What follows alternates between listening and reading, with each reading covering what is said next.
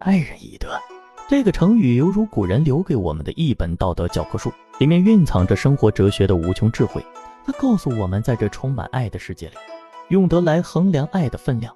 别误会哦，这里的德不是国家，而是道德品质。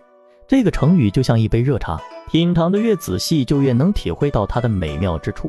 那么，爱人以德究竟是怎么来的呢？答案隐藏在一部古老的儒家经典《礼记》中庸。这部书里的智慧就像一场寻宝游戏的启示，带我们一步步探寻这个成语背后的宝藏。这个宝藏就是古人给我们留下的启示。我们应该关注他人的内在品质，而不是外貌、金钱等表面条件。现代社会节奏快，人们很容易陷入物质和表面的追求。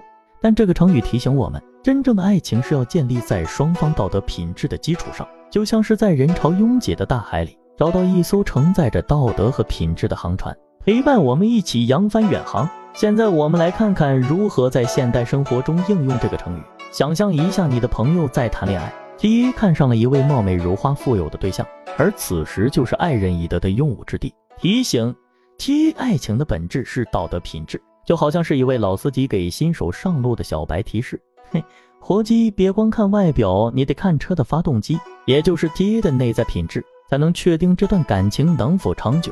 爱人以德这个成语在职场也同样适用。想象一下，你是一名招聘经理，面前有两份简历，一份来自于一位外表光鲜亮丽、背景显赫的求职者，另一份来自于一位看似普通但品质优秀的求职者。这时候，爱人以德的箴言就能提醒你。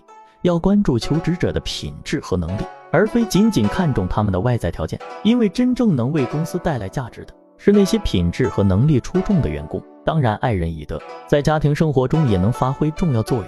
比如，当你的孩子在选朋友时，你可以教育他们要关注朋友的道德品质，用幽默的方式告诉他们，找朋友就像挑选水果，外表光滑的不一定好吃，关键还是要看内在的果肉。总之，无论在感情、职场还是家庭生活中，爱人以德都是一个永恒的真理，它提醒我们关注他人的道德品质，而非表面条件。这个成语就像是一个历经沧桑的古老智者，时刻提醒着我们，在这个瞬息万变的世界里，要紧紧抓住道德品质这个永恒的指南针，引导我们走向更美好的未来。因为正如那句古老的格言所说：“有德者才能有爱，有爱者方能有美满。”